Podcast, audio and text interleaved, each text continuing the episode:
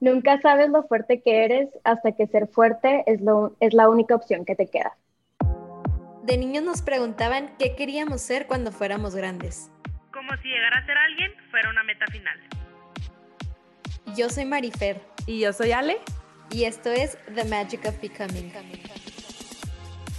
Creemos en la magia de nunca dejar de aprender.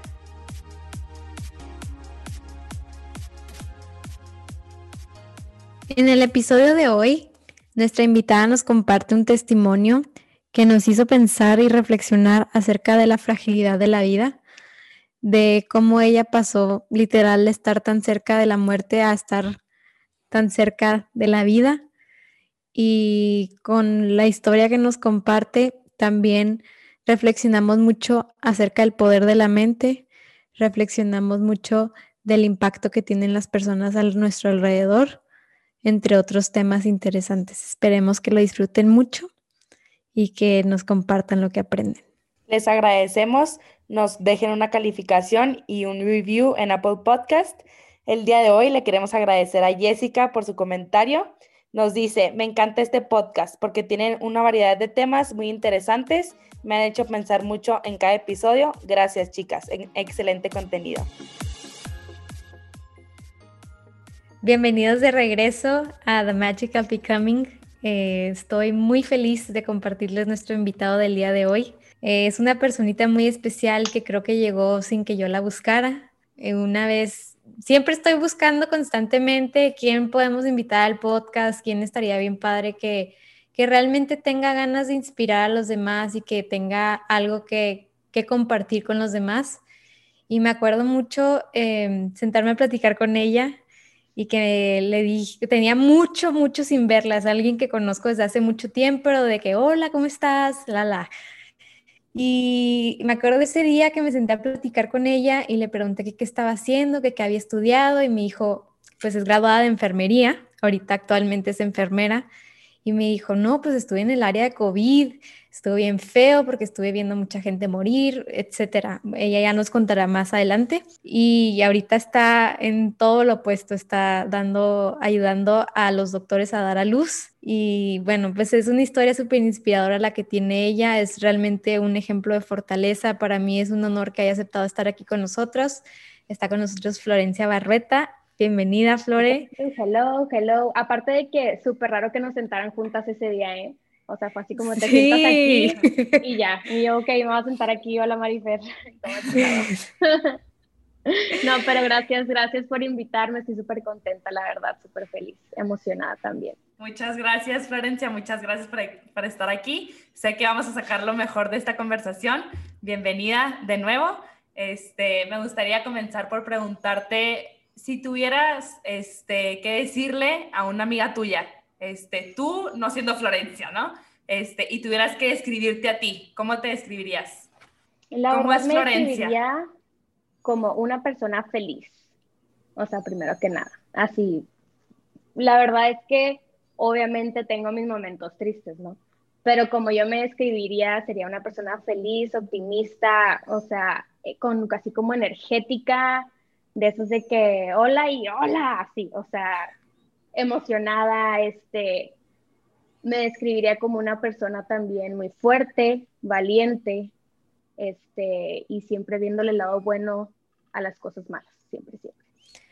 Platícanos, Florencia, ¿por qué, ¿por qué decidiste estudiar enfermería? ¿Qué fue lo que te atrajo de ser enfermera? Pues mira, raramente, bueno, casualmente más bien, mi mamá estudió enfermería.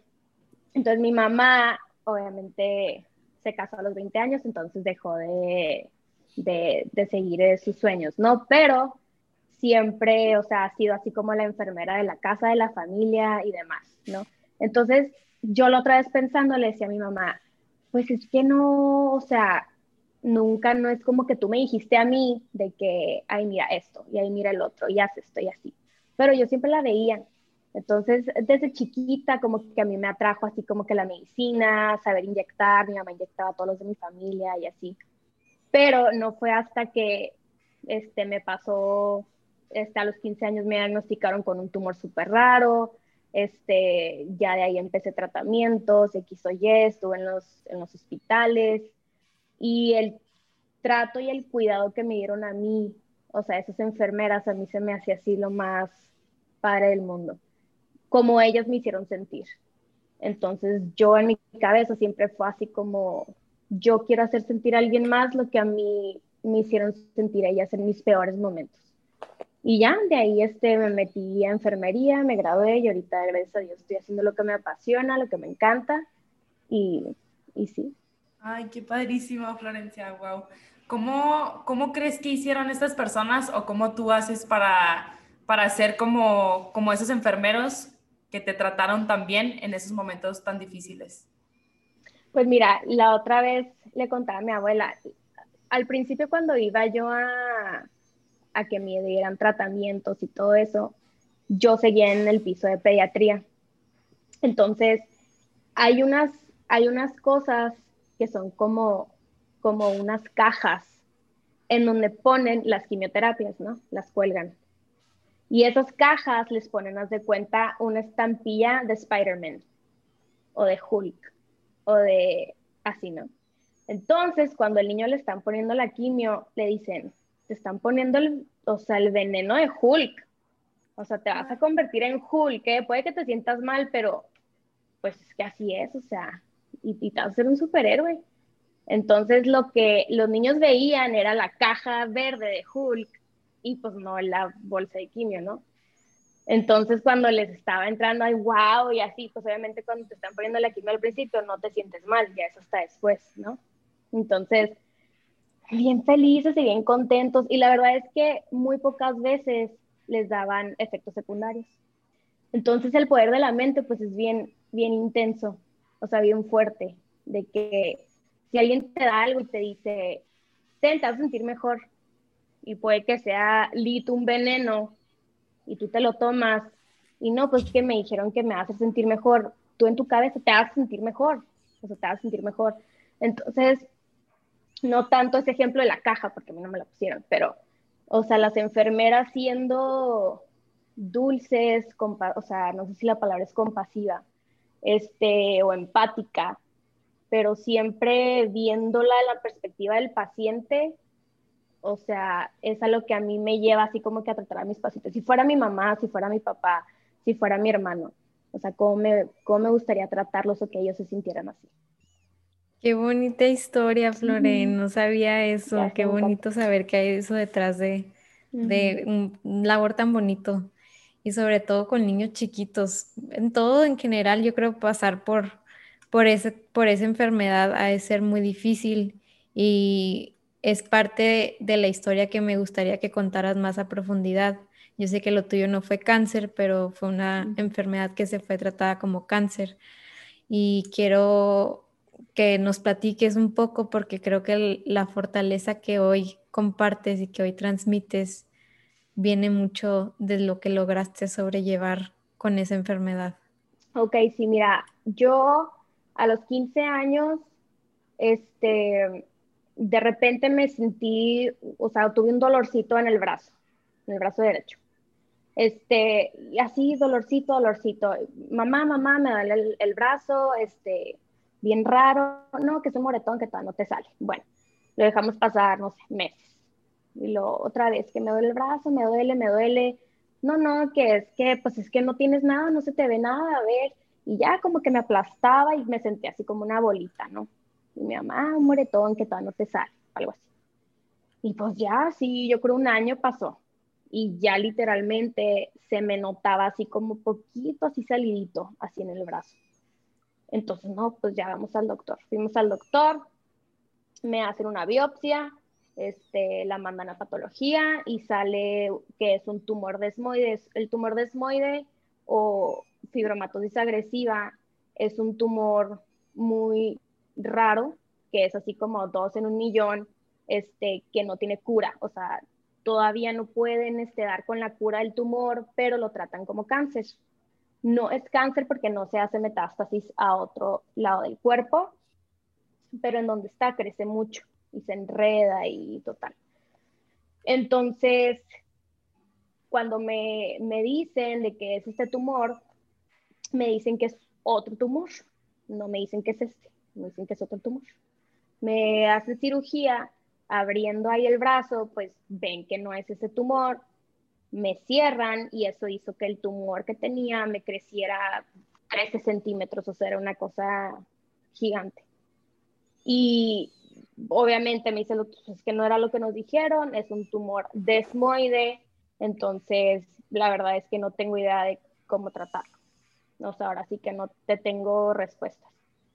Y pues obviamente en mi, o sea, en mi casa con mis papás, pues sí fue algo de, pues no manches, o sea, pues a dónde nos vamos. Entonces nos, nos fuimos a Houston, ahí en Houston, este, me dio un especialista en cáncer, en el MD Anderson, este, de cáncer.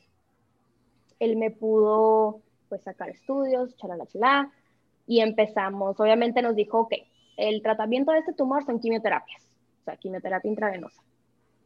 Este, obviamente mis papás para esto súper tristes, este, o sea, súper asustados de que es que no queremos quimio. Y yo así los puse enfrente a los dos y les dije, o sea, a ustedes no se los van a poner, o sea, me la van a poner a mí. Entonces, yo, o sea, ya no quiero este tumor, me duele muchísimo. Entonces, o sea, déjenme, pues ya va a ser un año y luego pues ya, ¿no? Entonces, mis papás, este, obviamente tenía 15 años, entonces no podía decir por mí, entonces dijeron que no, que no me iban a dar quimios, punto final. Entonces empezamos con dosis de, de dolor, este, pastillas, diferente tipo de cosas. Y, y ya después, como un año después, salió una pastilla que era parte de un, pues un clinical trial, es así como para saber si a alguien le sirve, o sea, esa pastilla. Somos así como guinea pigs, haz de cuenta. Entonces, si a alguien le sirve, pues qué bueno, y pues a toda la gente, pues. Y pues es un 50-50, o sea, 50% de que funcione y otro que no. Entonces decidimos que lo íbamos a hacer. Este, entonces me empecé a tomar esa pastilla, que es una quimioterapia tomada, ¿no? Entonces, para este punto en mi vida, yo me acababa de graduar de prepa y yo me quería ir de mi ciudad, me quería ir sola, en mi depa y todo, ¿no? O sea, no sabía ni manejar, yo creo, nunca había abierto una cuenta de banco, nada, pero la niña enferma quiere irse a estudiar a otra parte. Y mis papás nunca me dijeron que no, o sea, y yo pensándolo ahorita de que no manches, si yo tuviera una hija así como que, que estuviera en un tratamiento, que yo la tengo que cuidar, pues obviamente no la dejo irse, o sea, ¿cómo? Y mis papás nunca me dijeron nada, o sea, vete si te quieres ir. Me fui y yo trabajaba como este, maestra de, de Montessori, llegando allá, conseguí trabajo de maestra de Montessori y me acuerdo mucho, por eso lo cuento, que yo como no tenía carro tomaba el camión a mi trabajo y hacía como dos paradas el camión. Entonces siempre en la segunda parada había un árbol y yo me bajaba en la segunda parada, me iba al árbol y ahí literalmente tenía que vomitar. Se escucha súper feo, pero a mí me da mucha risa. O sea, la pastilla me hace sentir tan mal que yo vomitaba así todo el día, ¿no? Entonces, ese arbolito, pobrecito, pero yo lo vomitaba todos los días que iba a trabajar. Y casualmente al arbolito, o sea, ya cuando me fui al año, el arbolito literalmente era un arbolito así, el arbolito estaba inmenso, así gigante. Entonces yo así como que entre que esto está chistoso y no, ya sé que está raro, pero me acuerdo mucho o sea, de las cosas que yo hacía aunque me sintiera mal. O sea, me sentía súper mal vomitar cada parada de camión, pero iba a trabajar y, y pues iba y yo, según yo, muy padre viviendo sola, ¿sabes? Entonces, dos años después, esta pastilla sale que no sirve para nada. O sea, un estudio, ¿no? Entonces, pues obviamente sí fue un momento así como de estrés, decepción, este, pero como cada enfermedad, pues siempre va a haber momentos que te van a hacer sentir, o sea, siempre va a haber trabas así, o sea, o alguien con cáncer que le está yendo súper bien y pum, al siguiente día las plaquetas en cero, las defensas en cero, no te puedes salir del hospital. Y cuando pensabas que ibas a, salir, algo pasa. Entonces así pasó, ¿no? O sea, oye, salió un nuevo artículo, lo que sea, estudio, que la pastilla esa ya no funciona, o sea, ya no sirve para este tumor. Dos años después. Entonces, pues ya me la quitaron, me hacen estudios y casualmente a mí sí me sirvió. O sea, de toda la gente que no le hizo nada, a mí me dejó de crecer el tumor que yo tenía en el, en el brazo derecho. Entonces, me dijeron, bueno, pues te sirvió y todo, pero ya no te la puedes pues, tomar. O sea, ya no. Entonces, o sea, te estoy hablando de que esto pasó hace, no sé, cinco años, cuatro años. Este, y desde ese día, o sea, ya no ha crecido el tumor. De que nunca. Entonces, pues obviamente hubo muchas cosas durante ese proceso de o tratamientos o cosas así que, que estuvieron muy, pues muy difíciles, ¿no? Pero a final de cuentas, lo que pensaban que no iba a funcionar me funcionó. Este, y siento que tuvo mucho que ver la manera en la que se trató todo ese, todos esos años de tratamiento, o sea, de parte mía, este, mentalmente, para, para poder seguir adelante. Wow, Florencia, estuve súper chinita y lloré. Eh, me encantó, me encantó cómo lo platicas y algo que me llama mucho la atención fue que o sea, dijiste, ¿no? Mis papás estaban muy tristes, pero a ti todo el momento, a pesar de que no, no nos contaste tú cómo lo tomaste, como que se veía una Florencia súper fluida y queriendo, o sea, seguías, seguiste tus sueños, o sea, como que eso no frenó lo que tú querías lograr, ¿no? Pero si nos puedes platicar un poquito más de qué pensabas o qué hacías para mantener como ese, esos pensamientos, esa mente, para esa fortaleza para no, a lo mejor no caer en esa tristeza o eso, o limitarte, ¿no? También a todo lo que quieras lograr. Eras una niña de 15 años que le quedaba muchísimas cosas que hacer, ¿no? Sí, la verdad es que, o sea, siempre, pues digo, me describo como una persona feliz, una persona alegre, pero vamos a suponer que es una persona deprimida, este, que siempre ha sido un poco introvertida este, y algo le pasa, ¿no? O sea, a mí lo que me ayudó mucho fue como tener una motivación en mi vida, o sea, siempre. Y esto es ya después de que ya pues no estuve en todo eso y hasta ahorita, siempre todos los días, o sea, pienso en algo que me motive a mí. Entonces, durante esos, esos tiempos de, de, obviamente, de tratamientos que pues son quimioterapias, te va de la fregada, te sientes mal, este, y las pastillas también tienden mucho a, a moverte también todo lo mental, o sea, te deprimen, te ponen de malas, este, así, ¿no? Medio bipolar. Entonces, yo me acuerdo mucho tener así como en mi cabeza mi motivación, haz de cuenta, no sé, estaba en la cama del hospital y yo pensaba, ok, cuando salga de aquí, me voy a meter a la escuela, me voy a graduar y voy a trabajar en un hospital, haz de cuenta, o sea, o no sé, una semana después de que estaba sintiéndome muy mal en la cama, en mi cuarto y en mi cabeza mi motivación, ¿sabes qué? No, o sea, estoy aquí con mi mamá, estoy aquí con mi papá, o sea, vámonos. Y me levantaba. Y cualquier persona enferma, igual que esté escuchando esto, tal vez, tener una motivación siempre va a ser, lo, bueno, para mí lo más importante. Porque si no hay motivación, pues es como no tener como las ganas. O sea, lo que te dan las ganas es la motivación que tienes para hacerlo.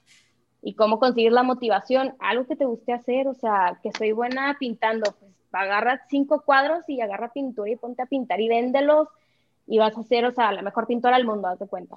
O cosas mínimas, ¿no? Y para mí mi motivación siempre fue mi, mi carrera, o sea, mi carrera a final de cuentas. O sea, como fue algo que a mí me impactó tanto estar en el medio eh, pues de la medicina, estar enferma, este, bajo mucho, muchos tipos de tratamientos, bajo muchos doctores, muchas enfermeras. a mí me dieron las ganas de, de brindarle a la, a la, demás gente como esa ayuda de sentirte así como cómoda, o sea, que te estén apoyando, este, y eso para mí pues fue mi motivación más grande. Yo estoy totalmente de acuerdo contigo. Creo que cuando realmente hay un porqué detrás de las cosas y que te levantes todos los días también pensando por qué te levantaste, eh, la vida tiene más sentido. Y creo que es lo que nos, saca de, momentos difíciles. Mm, la verdad, quiero tomarme el tiempo de, de, decirte aquí en micrófono, aunque ya te lo he dicho aparte de que, pues, que te admiro mucho.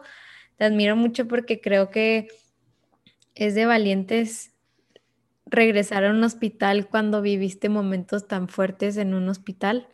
Creo que es de valientes querer ayudar a la gente que tú sabes perfectamente cómo se están sintiendo y qué es lo que están pensando, cuáles son sus miedos, cuáles son sus temores, ver a las familias triste. ¿Qué, qué hacías tú para vencer como ese miedo de de la muerte, por ejemplo?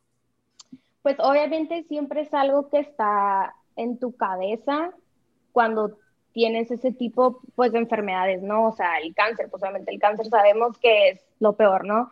O no sé, algún este metástasis en la cabeza, en el páncreas, o sea, son cosas que dices, no manches, o sea, probabilidades de vida, quién sabe qué tan altas, ¿no?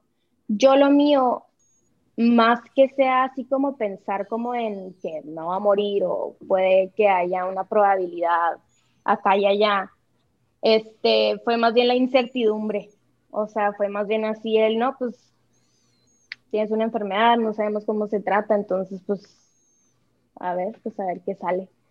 O sea, la incertidumbre que no me podían decir así como, es el tratamiento, este, se te va a quitar o no se te va a quitar y ya con eso, pues tú, tú eliges, ¿no? O sea, bueno, pues me voy por este camino o me voy por vivir una vida a gusto, igual corta o, o no sé, ¿sí sabes? Pero para mí, o sea, el, el, tumor este es un tumor que lo voy a tener toda la vida, o sea, y, me lo dijeron desde el principio, este tumor no se quita, este tumor nomás se trata para que no crezca y te impida vivir tu vida diaria, como la vives.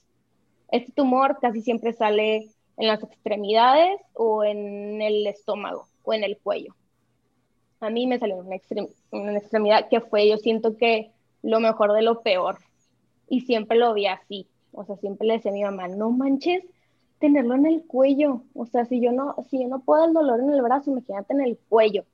Y lo gigante, una bola, ¿no? O, mamá, no manches, imagínate en el estómago. O sea, qué dolor tan más grande. Y mi mamá, pues tú también tienes un dolor muy grande y está en tu brazo, en algo que mueves mucho. Entonces, o sea, yo minimizaba así como mi, mi situación en mi respuesta de hacerme no sentir yo mal, ¿sí sabes? O sea, y siento que son cosas que bloqueas así como de, de lo peor tengo lo mejor.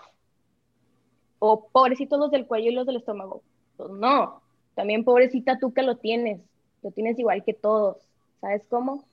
Pero mi manera así como de verlo siempre fue así como sacarme así cositas, o sea, chiquitas que me hicieran sentir a mí que, que había más, o sea, de cuenta de que, bueno, lo tengo en el brazo, bueno, tan siquiera no lo tengo aquí, no lo tengo acá, no se me nota tanto, me puedo mover bien, lo que sea. Este, y nunca, pues no, la verdad, el pensamiento de morirme o sea, nunca lo tuve presente. Obviamente hay momentos en que digo, ok, o sea, hasta, dónde puede llegar el tumor, ¿sabes cómo? O sea, hasta dónde puede llegar, hasta qué me puede limitar. Pero siempre son más las cosas positivas y buenas que las malas y negativas. ¿Estás consciente que esa decisión de, de, literalmente escoger el otro lado de la moneda, porque siempre va a haber dos, en todo lo que haya en, en, tu caso, en tu historia, como en la historia de todos los que nos estén escuchando. Cada quien está viviendo su propia batalla, cada, cada quien tiene sus propios problemas y siempre va a haber el lado de la moneda donde te victimices, donde digas, pobre de mí, ¿por qué a mí? ¿Para qué para mí? La, la, la, la, la, la. Y el otro lado de la moneda, de, dentro de todo, todo, todo lo, lo bueno que hay, o sea, lo, lo malo que hay, enfocarte en todo lo que sí hay, o sea, todo lo bueno, todo lo positivo. Y quiero, Oye, o sea, me gustaría... Perdón que te interrumpa. No, ya que dijiste eso, me acordé mucho de que dijiste, o sea, de, pues sí, ¿no? O sea, de, de ver ese lado de que por qué a mí, o sea, por qué me pasó. Este, a mí algo que me estresaba mucho que me dijera la gente, obviamente la gente siempre trata de ayudarte cuando tienes algo, ¿no? No falta la tía que llegue y, ay, las paletas de guayaba, quién sabe qué me daban de, te van a ayudar mucho, el guanabo, ay, quién, quién sabe qué era que me, que me daban mucho. Y llega otra persona, ay, que tomes el agua alcalina, que dicen que es maravillosa y no, pues todo el mundo siempre trata y se aprecia el apoyo que te dan. Pero muchas veces escuchaba yo comentarios que me decían así como, oye, este, pues es que dicen que tú te quitas las enfermedades, ¿eh? Este, entonces, pues es algo muy mental. Eh, no sé, visualiza un momento en tu vida en el que algo te pasó, que se pudo desatar ese tumor. Y yo, Mariferiale, fui a mil, a mil pláticas de ayudarme, o sea, de saber el momento preciso y yo con un estrés de que, ¿qué momento preciso en mi vida? O sea, no tengo ni idea. Y era un estrés bien fuerte y si alguien está escuchando, o sea, quien está escuchando si tienes una enfermedad, obviamente hay mil maneras de poder sanar y yo soy súper creyente en sanar mentalmente cualquier cosa o que si te enfermas fue porque algo que porque no quisiste decirle a alguien, que porque te tragaste una envidia, que porque, o sea, esas cositas, yo sí soy muy creyente. Más sin embargo, la persona enferma es algo bien vulnerable, que te digan, quítate tu enfermedad. Si te lo puedes quitar, ay, haz conciencia, piensa. O sea, a mí eso me agüitaba mucho. O sea, me ponía muy triste porque yo le decía a mi mamá, pues yo quiero curarme. O sea, no quiero algo nada más en la vida que curarme. O sea, si te llega alguien y me dijera, tienes un deseo, pues quítamelo. O sea, quítame el tumor y ya. O sea, cúrame. Pero que alguien te diga, no, tú te lo quitas sola. Haz, haz memoria. Para el enfermo es bien difícil. Y sí tienes que trabajar mucho con tu cabeza y estar más bien en paz con tu enfermedad. O sea, no, no tanto el, no manches, o sea, tengo cáncer en el estómago y ya tengo que pensar bien en, dónde fue el momento y situación en la que me hizo sentir así. Si le encuentras, wow, ¿no? O sea, que, que, mejor, nada mejor que poder quitarte una enfermedad tú sola. Wow. Pero si no, no pasa nada. O sea, en realidad es que tienes que estar en paz con tu enfermedad, porque si no estás en paz con tu enfermedad, todo es muy, este, pues de miedo, o sea, el miedo te gana, ¿sí sabes? Y, y te gana así como el, no manches, o sea, qué gacho que no me lo puedo quitar si a fulanita se le quitó. O a mí me pasaba mucho eso, o sea, de que escuchaba testimonios, te de cuenta de que a no sé quién, wow, se le quitó la diabetes, que es algo de que, que no se quita. Y yo no manches, o sea, de que cómo, cómo le hago, cómo le hago, cómo le hago para quitarme el tumor, en qué momento iba a pláticas, retiros, todo, no tienes idea. Hasta que yo sola, o sea, y platiqué con alguien que me dijo, mira, mientras tú estés en paz con tu enfermedad, punto final, se acabó. O sea, sigue haciendo conciencia, sigue pensando, sigue viendo en un momento de tu vida, todo eso se tiene que sanar, sí, el perdón también, pero estar en paz con tu enfermedad y igual y tal vez no enfermedad, en paz con tus miedos, en paz con tus inseguridades, en paz con que no me gusta mi nariz, no sé. Bueno, pues mi nariz es como es, pero en paz con, con, con lo que eres, con lo que tienes, siento que es algo bien grande. Totalmente, Florencia. Creo que tocaste un punto súper, súper importante y concuerdo muchísimo con todo lo que acabas de compartir este, con que es muy fácil motivar y es muy fácil hablar y es muy fácil decir, sí, tú puedes, este, lo puedes lograr, pues cuando estás fuera de, ¿no? Pero pues cuando estás dentro, como tú dices, o sea, pues sí, lo que más querías tú, pues era sanarte, o sea, qué fácil, ¿no? O sea, si fueras una hada madrina, pues padrísimo, ¿no? Pero pues muy fácil decirlo y, creo que tú encontraste la mejor manera de, de soltarlo, de sanarlo, de tú autosanarte es, esa enfermedad que al final de cuentas pues era un aprendizaje para ti y lo has transformado creo que de la mejor manera de verdad te admiro mucho eh, y, y, admiro muchísimo todo lo que has hecho, ¿no? O sea, de verdad, tengo como una admiración muy, muy, muy grande tanto por ti como por las personas que, que se dedican al área de salud, porque en lo personal, o sea, no sé, un ejemplo pues muy reciente que tengo, a mi mamá la operaron hace en diciembre, ¿no? Ah, ya casi un año, pues, pero eh, para mí la experiencia de entrar a un hospital siento que, o sea, es el de diciembre, que fue hace un año, me acuerdo y me pongo nerviosa, o sea, como que entro a un hospital y siento un nervio, no sé por qué, o sea, como que un nervio, este, por más que yo no tenga nada, es como una energía, pues, muy diferente, ¿no? O sea, como que cuesta mucho trabajo estar, pues, queriendo ayudar, queriendo estar, este, con la persona que está enferma, con la persona, sea lo que, sea lo que tenga.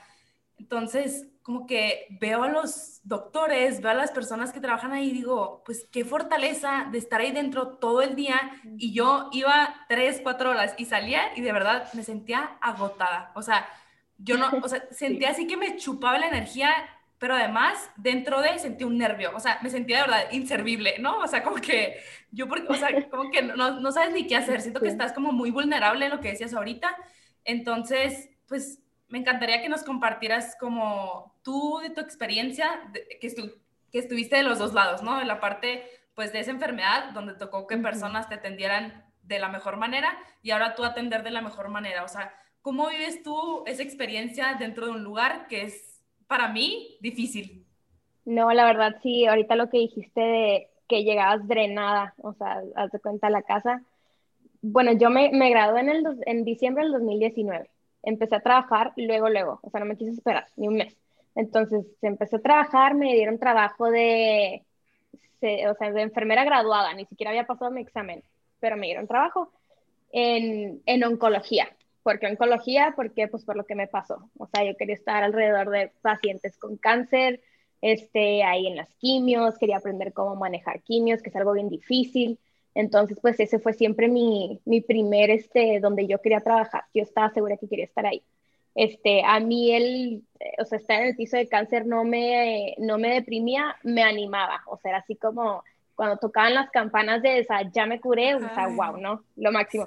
Pero en lo que empecé a trabajar ahí, empezó COVID, o sea, luego, luego. Entonces yo llevaba tres meses que estaba trabajando en ese piso cuando empezó COVID. Entonces, yo me acuerdo que decíamos todas, ay, no, que no me manden, que no me manden, así como que empezaban a mandar, así como a reclutarnos, así de que soldados. y yo, que no, no, por favor, que a mí no me toque, que a mí no me toque. Este, y pues ya no, llegó el día de que, oye, este, te necesitamos en el piso de COVID. Y yo, ok, muy bien, a la guerra, ¿no? Así, este, vestida, toda, este, llegué al piso, la que estaba encargada, la verdad es que o sea, no pude tener mejor experiencia de mi primer día ahí, o sea, súper linda, me explicó todo, no te pongas, o sea, no te asustes, este, tú estás cuidada, quién sabe qué, vas a tener tres pacientes, estos son, muy bien, ¿no? Entonces, pues, ah, mi, primer día súper bien, tres pacientes, wow, porque yo en mi otro piso tenía como nueve, entonces yo de que no, pues súper bien, ¿no? Bueno, entonces llego a mi casa, no, mamá, que muy padre el COVID, hasta eso me gustó, muy bien. Segundo día, tercer día, cuarto día, quinto día, ya llevaba ahí yo creo unos seis meses. Y o sea, ya empezaba así como que de que, o sea, es que no manches de que ya, ya no, o sea, yo iba así como, como zombie, o sea, se cuenta como un zombie yendo a hacer su trabajo. En automático. sentía, ajá, en automático, o sea, yo no sentía así como cuando yo iba al piso de oncología de que, wow, o sea, conocer mis pacientes, este, a ver qué tienen, a tratarlos, a quererlos, a papacharlos, o sea, es, no podía ni tocarlos, este, para mí, a mí me encanta hablar, entonces tenía que estar ahí como cinco minutos y salirme, porque pues por, protocolo, ¿no? Entonces a mí me partía el corazón de que no sé ni cómo se llama su hijo, este, el perro, o sea, a mí esas cosas sí me encantaban con mis pacientes, de que platíqueme la tía y así, ¿no? Conocí a la familia. Entonces, llegas, sí, como tú dices, drenada, o sea, de que yo llegaba y me acuerdo que empecé a comprarme quién sabe cuántas pastillas y gomitas de ansiedad y estrés para poder dormir porque no podía, o sea, llegaba súper cansada, pero no podía dormirme. O sea, después de haber trabajado 14 horas, porque trabajo de noche, este, entonces duermo en el día, este, llegaba, o sea, súper, súper, este, o sea, este, ¿cómo se dice? Cansada, pero no podía dormirme. Entonces, a todo mi cuarto, así entre que tenía aceites y inciensos y pastillas y todo parecía así un cuarto así, no sé. Pero este, la verdad es que estar en un piso de COVID también siento que a mí me ayudó mucho en mi carrera, pero también como persona, porque hubo muchísimas experiencias de momentos que, o sea, que nunca se me van a olvidar y que de verdad súper triste de que me, me, acuerdo y hasta me dan ganas de llorar de acordarme, pero el ver, o sea, como, por ejemplo, gente grande, o sea, viejitos, de que no saben usar celular, no pueden salir de ahí y nadie los puede ir a ver. Entonces, o sea, el único, la única comunicación que había en ese cuarto era yo. O sea, si yo no le marcaba al hijo, o sea, no hablaba con la señora y la señora no hablaba con el hijo y, o sea, haz de cuenta así, ¿no? Entonces, yo en, cada vez que iba a trabajar, o sea, la verdad es que siempre pensaba, o sea, de que, que si fuera mi mamá si estuviera ahí. O sea, que si fuera mi papá si estuviera ahí.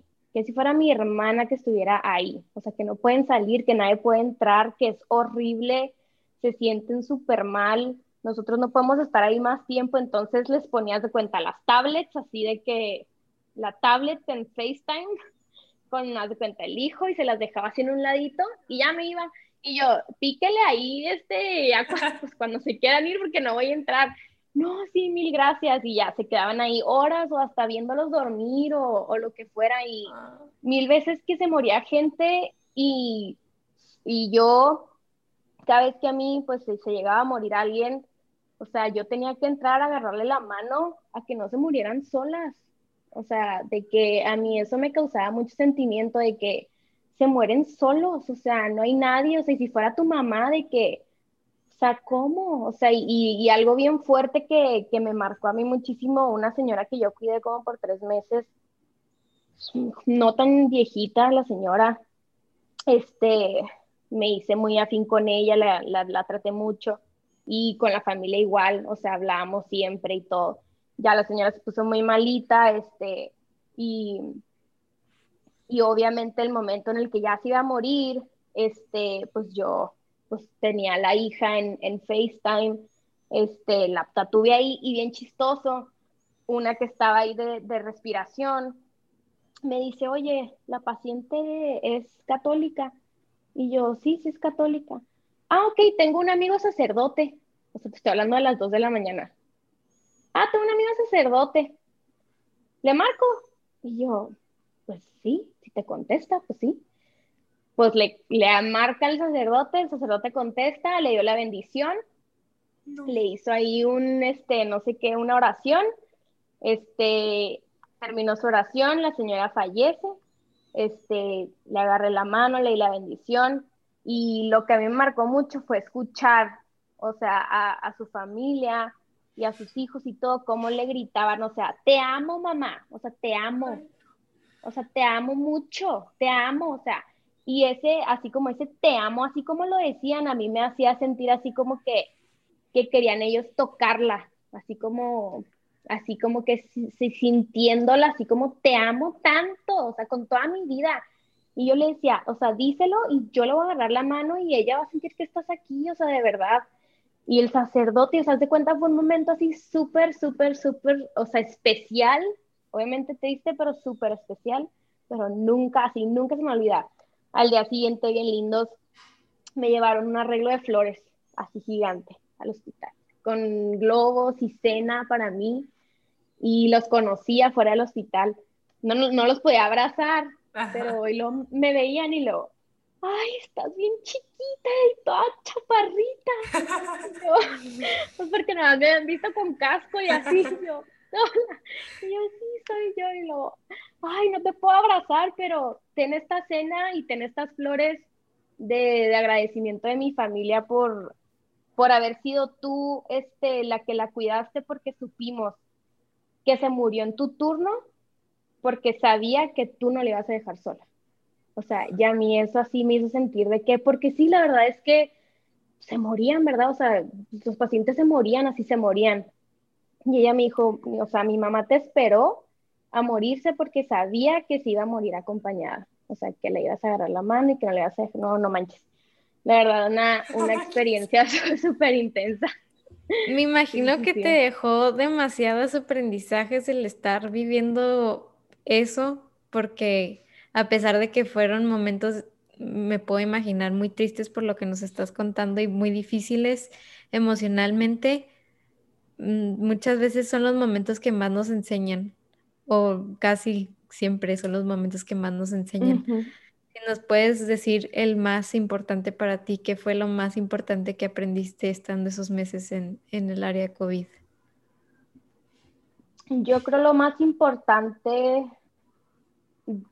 que son cosas diferentes, o sea, importante así como aplicarlo en mi vida diaria, fue así como el valorar, o sea, así como que, no se veía mi familia y yo así nomás viéndolos, así como que pensando de que, pensando así como, o sea, wow, que tengo lo que tengo, o sea, y ya está muy aparte de mi enfermedad y muy aparte de todo lo que pasé, que se me cayó el pelo, que vomitando todo el día, y muy aparte de, de todas esas cosas bien difíciles que te pasan, o sea, en la vida, o sea, wow, lo que tengo ahorita, o sea, de que increíble, o sea, el valorar todos los días de que, o sea, wow, que puedo, que tengo carro, o sea, wow, que puedo ir a la esquina a comprarme un agua, o sea, y, y, es ahí cuando están ellos, o sea, ahí, que es una, que, que dices, o sea, no hay de otra más que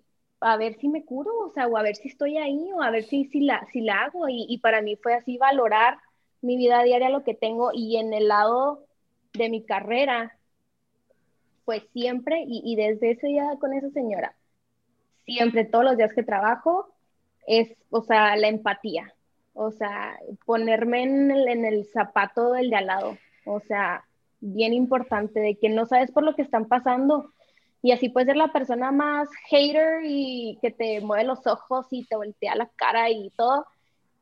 Algo le debe estar pasando en su vida, o sea, y luego la conoces bien y dices, no manches, de que wow por lo que estaba pasando o, no, o bien chistoso siempre pasan coincidencias de la vida que ves a alguien o alguien escuchas o que quién sabe qué y ya esa persona algo va a hacer, o sea, algo va a hacer en tu vida, algo, así como nos pasó a ti y a mí. O sea, no hablamos nunca, shower de mi cuñada, te voy a sentar ahí. De que, ok.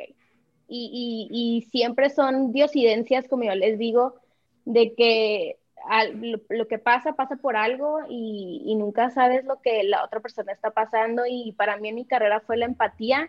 Cada paciente que me toca lo trato como si fuera mi mamá, mi abuela, mi hermana, XY. Y nos acabas de dar una gran lección a todos los que estemos escuchando esto, incluyéndonos a mí y a Ale, que no solo aplica en tu carrera, aplica en la vida en general. Mm, muchas veces no, no nos ponemos a pensar en realmente qué puede estar pasando en la vida de esa persona para que esté actuando de esa manera. Hay una frase que me encanta de Jay Shetty, es uno de mis, de, mis autores, este, creadores de contenido favoritos. Él dice mucho que la gente expresa, la gente que más necesita amor usualmente lo expresa de la manera menos amorosa. Y creo que es muy cierto. Creo que la gente que realmente trae mucho dolor, mucho odio, mucho rencor, cosas muy, muy negativas que nosotros no podemos ni entender porque no estamos en sus zapatos, lo expresan de la manera más fea y debemos de ser empáticos porque realmente una persona que, que, pues está haciendo el trabajo en ellos mismos y una persona que se procura estar bien mentalmente en todos los sentidos, pues va a procurar ser buenas personas con los demás. Entonces, yo creo que sí debemos de tener eso muy presente. La, fragilidad de la vida, que es algo que nos acabas de enseñar por completo, y, y eso, y el ser empáticos, ser empáticos en todo, el ser empáticos con, con nuestra mamá, con, con quien está en nuestra casa, con quien trabajamos, porque la vida es demasiado frágil y es demasiado corta y muchas veces porque no está, nomás porque no estamos en una cama del hospital pensamos que ya la tenemos hecha y realmente es que yo ahorita me puedo caer de aquí, pegar en la cabeza y ya no la hago. O sea, cuánta gente se ha lo que dices, lo que dices de la vida es frágil, pero la persona es fuerte, ¿sabes? O sea, la vida es frágil, pero uno es fuerte. Entonces, el Totalmente. Creo que la, creo que la vida siempre tiene este, estos aprendizajes que darnos, o sea, tan bonitos como los que nos compartes y que pare que, que lo, o sea, que lo expreses, ¿no? O sea, que lo compartas con los demás, con este giro que, que tú lo has dado de cómo lo has vivido. Este, de verdad es súper, súper, súper admirable y lo lo vuelvo a repetir. Y algo también que, que me gusta compartir con esto que, que, estamos platicando, creo que también el ver a los ojos, o sea, a mí se me hace de lo más importante, o sea, cómo pasamos la vida y si andamos apurados o andamos en el celular, o, digo, en, en, mil cosas, ¿no? O sea, esto del multitask, o sea, podemos hacer mil cosas al mismo tiempo, pues sí, hay personas que pueden hacer mil cosas al mismo tiempo, pero justo escuchamos Marifer y yo en, en un podcast, este, pues que no es cierto, o sea, al final de cuentas es poner atención o ser conscientes de lo que estás haciendo en el momento que lo estás haciendo, ¿no? Y cómo lo puedes hacer si estás con una persona, si estás platicando o si nomás pasaste y viste personas, pues voltearlas a ver, ¿no? O sea, no pasar así como que, uy, yo voy por la vida solo y yo nomás estoy aquí, como el de verdad, parar, de verdad pararnos y voltear a ver al otro a los ojos, creo que es de lo más bonito y de lo más importante eh, y algo como muy sencillo que muchas veces se pasa, ¿no? O sea, como que, ay, pues aquí estoy, ¿no? Estoy en esto, pero no estoy. Creo que es algo muy común. Este, y me encanta, me encanta cómo lo, cómo lo compartes. De verdad, yo que no voy a llorar, pero no podía. Este, qué bonito que hayas vivido eso, la verdad. Se me hizo muy especial el compartir con alguien el último momento de su vida de una manera tan intensa, pero tan profunda y que tú lo cambiaste. O sea, tú cambiaste el final de varias personas. ¿Y cómo lo cambiaste? Con, transmitiendo amor, nomás dándole la mano, ¿no? O sea, tú transmitías todo ese cariño hacia una persona que tenías, no sé cuántos meses fue lo más que conociste a alguien dentro del hospital, a lo mejor dentro de su enfermedad, pero el transmitirle todo el amor y todo el cariño a través de una pantalla de su familia y de ti como pues como su enfermera, ¿no? O sea, como, como su acompañante, este, creo que es algo muy especial y creo que es un don que se te otorgó de, pues, de ser parte de eso, ¿no? Exacto, es lo que es lo que iba a decir, de que obviamente para ser enfermera pues se requiere, no sé, inteligencia, dedicación, este, responsabilidad, y puede que hay, o sea, hay muchas enfermeras muy buenas, pero siempre el lado de, de la empatía y y ser compasiva y así como el cariño es, pues no muchas personas lo tienen. Y, y, yo pues no sabía que lo tenía hasta que estaba en esa situación y dije, no, pues sí. Y, y, y aparte de todo fue que, o sea, de ahí duré un año y medio y, y la verdad es que me tuve que, me tuve que ir porque ya era más mi agotamiento mental este, y me fui totalmente a lo opuesto, que fue a traer vida a los bebés. entonces, ajá, de que le iba a mi mamá. El día que me fui del piso de COVID, quedaba un paciente. Entonces yo sentía, o sea, como que durante que había pacientes en COVID, yo sentía que no me podía ir. O sea, yo sentía así como una responsabilidad de que, o sea, es que no me puedo ir, o sea, es tanta la, o sea, la necesidad de ayuda que hay que no me puedo ir pero al mismo tiempo te pones a pensar y dices, es que, o sea, no puedes ayudar si tú no te ayudas a ti mismo, Entonces, yo estaba cansada y drenada y demás, no iba, no iba a poder, o sea, darle al paciente lo mismo o hasta lo hace enojada o cansada o así. Y dije, ¿sabes qué? O sea, me voy a ir a lo que siempre me ha gustado mucho desde que estuve en mis prácticas este, en la escuela, voy a ir con los bebés. Me va con los bebés, pero pues nunca está con bebés, o sea, he estado con viejitos y adultos y todo, y yo, pues no, o sea, me voy a ir con los bebés, voy a ir con los bebés.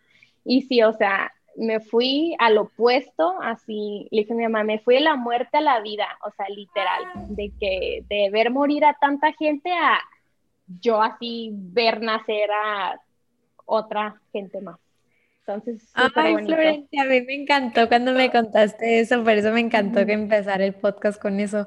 Pero aparte, me, bueno, más primero quiero rescatar lo que dijiste. Creo que es muy importante eso, parar y cuestionarnos cuando ya es nuestro tiempo de irnos. A veces estamos tratando de forzar algo que a lo mejor ya, ya fue su tiempo. Y, creo que es importante eso en todos los aspectos de la vida. Eh, hay veces que por más que queramos ayudar, lo que dijiste tú es oro. Si no estás bien tú, no puedes ayudar a las demás personas. Y eso va ahora sí que en todo. Si no te amas tú, no puedes amar a alguien más, etcétera. Todo empieza por ti. Entonces creo que hiciste lo mejor que pudiste y te lo aplaudo. Qué padre, qué padre que pudiste estar con tanta gente y transformar, como dice Ale, transformar cada momento último de esas personas. Y pues ya un poquito para cerrar, Flore, porque sabemos que también tienes una vida muy ocupada, que tienes que descansar y todo. Entonces queremos que nos platiques ahora qué te ha enseñado traer vida al mundo. Wow, ahora sí que ¿qué me ha enseñado. Pues llevo, sí, ya sé, bien intenso. O sea, me enseñó mucho la muerte, la verdad, bastante. O sea, porque fue, fue algo muy difícil y así muy así como que el reto, ¿no? Así, de que el, el reto de seguir ahí, de no rajar, o sea, de ayudar y eh, aunque estés cansada y ahí como soldado, así yo me sentía. Y con la vida es algo muy, este, ¿cuál sería la palabra? No quiero decir calmado porque no es calmado, o sea, al contrario, está lleno de adrenalina, está en un parto, pero el, ver así como la vida o estar en un ambiente que todo es eso, o sea, sala de partos, es traer vida, es algo como que viene este, bien energético, así como, como un zen, pero un zen así como de luz, no sé, está raro como le explico, pero si te pudieras imaginar un zen de luz, así como estoy tranquila donde estoy pero es así como que mucha energía al mismo tiempo porque estoy trayendo a alguien más aquí y la verdad es que yo les estoy, o sea, yo les enseño a las mamás a cómo ser con sus bebés. Entonces, yo me pongo a pensar así como, o sea, wow, que lo que yo esté enseñando, o sea, va a de alguna manera moldear la vida de ese bebé, ¿sabes cómo? O sea, en muchas maneras. Entonces, cositas así que yo no sabía, así de que nace el bebé y luego, luego en la piel con la mamá, ¿no? De que lo importante y cosas así que yo no estaba acostumbrada, este, a mí se me hacía algo bien bonito. Entonces, lo que me enseñó a estar, o sea, en ese piso donde estoy ahorita y también el por qué me fui, o sea, fue así como poder discernir entre lo que en realidad quiero en mi vida. ¿Sí sabes? O sea, yo pensaba, neta quiero ese estrés en mi vida. O sea, de estar allá cansada, o sea, agotada, de que ya no me daba así la mente y lo físico para ir a trabajar, de que de verdad, o sea, de verdad quiero eso en mi vida. No, ok, ¿qué hago? Me voy acá, donde yo me sentí súper feliz cuando hice mis rotaciones. Así, en cuanto yo pise ese piso, dije, wow, estar aquí, o sea, es el mejor trabajo del mundo. O sea, yo llegué hacia mi casa a decirle a mi mamá, sería el mejor trabajo del mundo, el mejor. Mi mamá, ¿de verdad te gusta? Sí, o sea, el mejor trabajo del mundo. Y ya yo pensándolo mucho, así como que en, mis momentos que no medito, la verdad, debería de, pero no medito.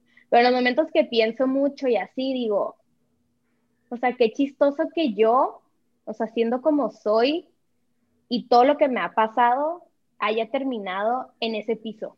¿Sí sabes?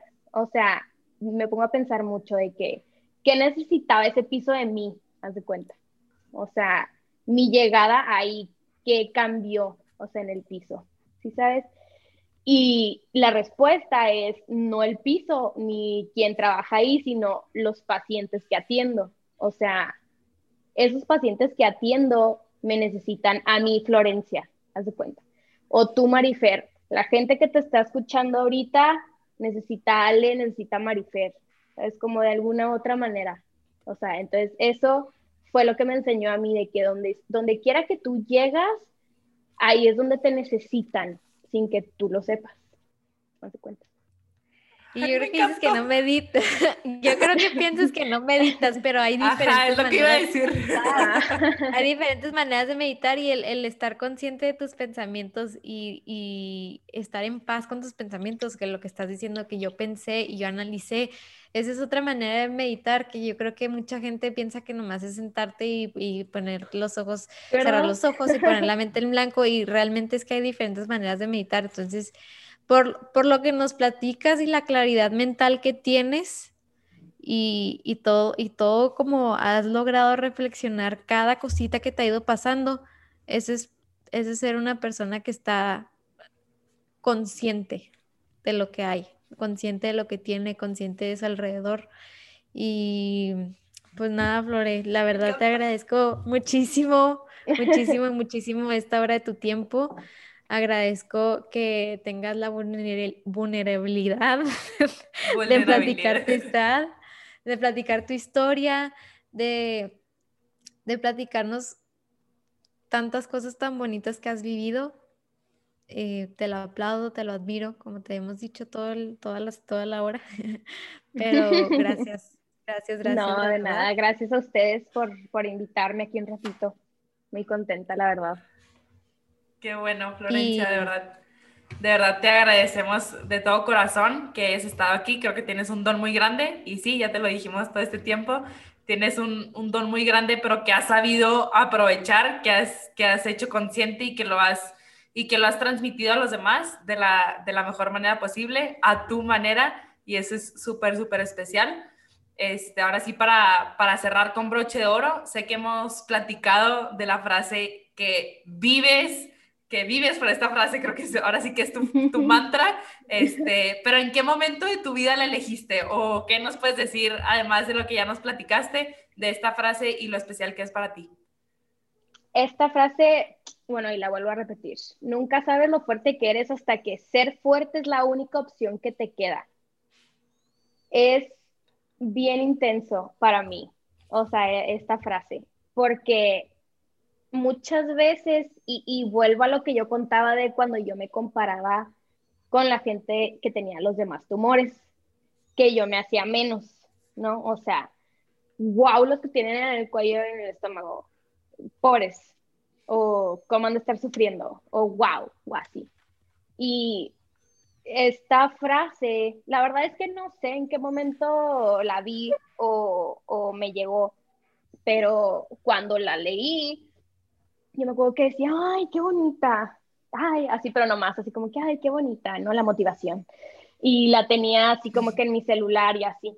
Este, y poco a poco, entre más la leía, o sea, más yo pensaba como que, ay, ay, ¿por qué me gusta tanto? O sea, no nomás eliges una frase y dices, me fascina, ¿sí sabes? Siempre te va a caer el saco, o sea, la frase que te encanta es porque algo tiene que ver y algo te está pasando, ¿no?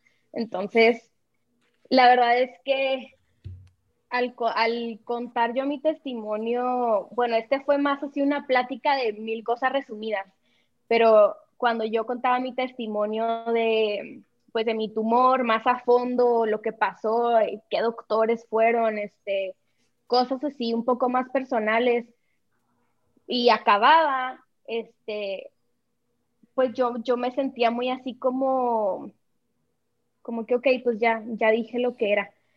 Y lo que yo veía a cambio, o sea, era bien grande, o sea, gente que, que nunca me hubiera imaginado, se acercaba, me abrazaba y me decía, o sea, no tienes idea cuánto yo he luchado con, no sé, esta enfermedad y escucharte a ti me animó para hacer las cosas que yo quiero hacer en mi vida.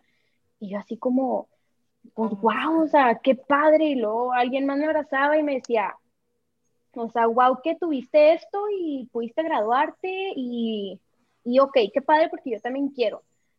Entonces, ahí fue cuando a mí, como que yo decía, ah, bueno, entonces, o sea, sí he pasado por algo muy fuerte, ¿sí sabes? O sea, sí soy valiente. Entonces, este, no sabes lo fuerte que eres hasta que ser fuerte es la única opción que te queda y en una enfermedad siento que queda mucho porque a veces no tienes de otra más que ser fuerte, o sea, más que echarle ganas, más que seguir adelante, o sea, sea la enfermedad que sea lo más chiquito o igual una enfermedad pues mental, ¿no? O sea, estoy hablando de una depresión, este, una ansiedad muy grande. A veces lo único que te queda es ser fuerte, o sea, seguir adelante, entonces esta frase, esta frase me encanta y me motiva muchísimo cada vez que la leo, la verdad. Me encanta. Me encanta, me encanta Florencia, muchas gracias. Cerramos ahora sí con, con broche de oro y de verdad que nos quedamos con lo mejor, que creo que ha sido en este momento conocerte hoy y escuchar ah, este, esta parte de, todo lo que tienes para compartir. Muchas, muchas gracias y muchas gracias a todos los que nos escuchan. Gracias. Gracias por llegar al final de este episodio. Si te gustó y lo disfrutaste, no te pierdas nuestros otros episodios donde hablamos de temas similares que te ayudarán a encontrar la mejor versión de ti.